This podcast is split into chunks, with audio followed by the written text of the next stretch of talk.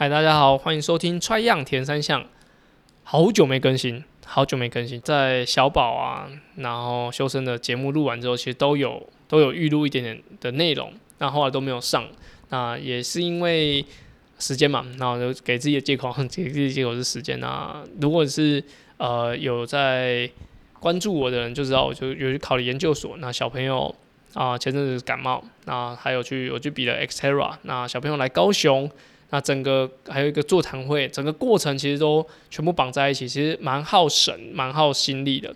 那就啊、最后关关难过关关过嘛。那到现在就是比较安稳的去可以去进行，就我之后的安排，比如说像录录节目啊，或者说自己训练上或身体上的一些状态的调整。好，那详细内容大家可以去听 Try to Go 三项玩不完的内容。那如果你是要比 Ironman 的人呢，非常建议就是这周做好自己的事情，不要去想太多没做的事，因为跟你讲，每个人在会场上啊，大概九成的人都有他觉得没做好的地方，包含我每次比赛都这样，我一定觉得超多地方没做好，但是当下的你就已经是最好的了，就是你再怎么调整，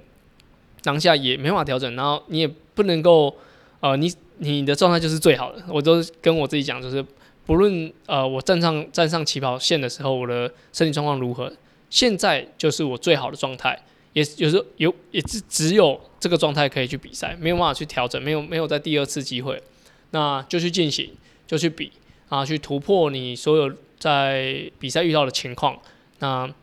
一定会有最好的结果。那如果你是要等就是 Iron Ironman 世锦赛资格 start 的话。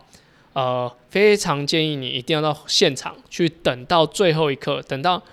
所有组别的资格叫完之后的最后一刻，那那个时候才是真的结束。如果你真的是自己的组别听完就走了，我相信你可能会有一点遗憾，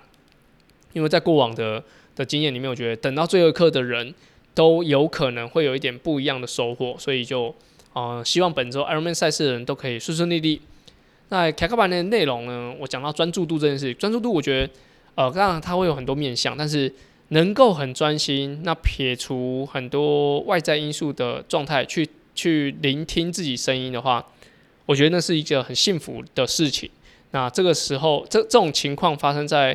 呃，可能是一秒钟、两秒钟，你会发现哦，原来你进入那个状态。那我觉得好好把握，因为呃，随着年纪增长。还有你的身份越来越复杂，可能这个情况会越来越难得，然后也越来越少见，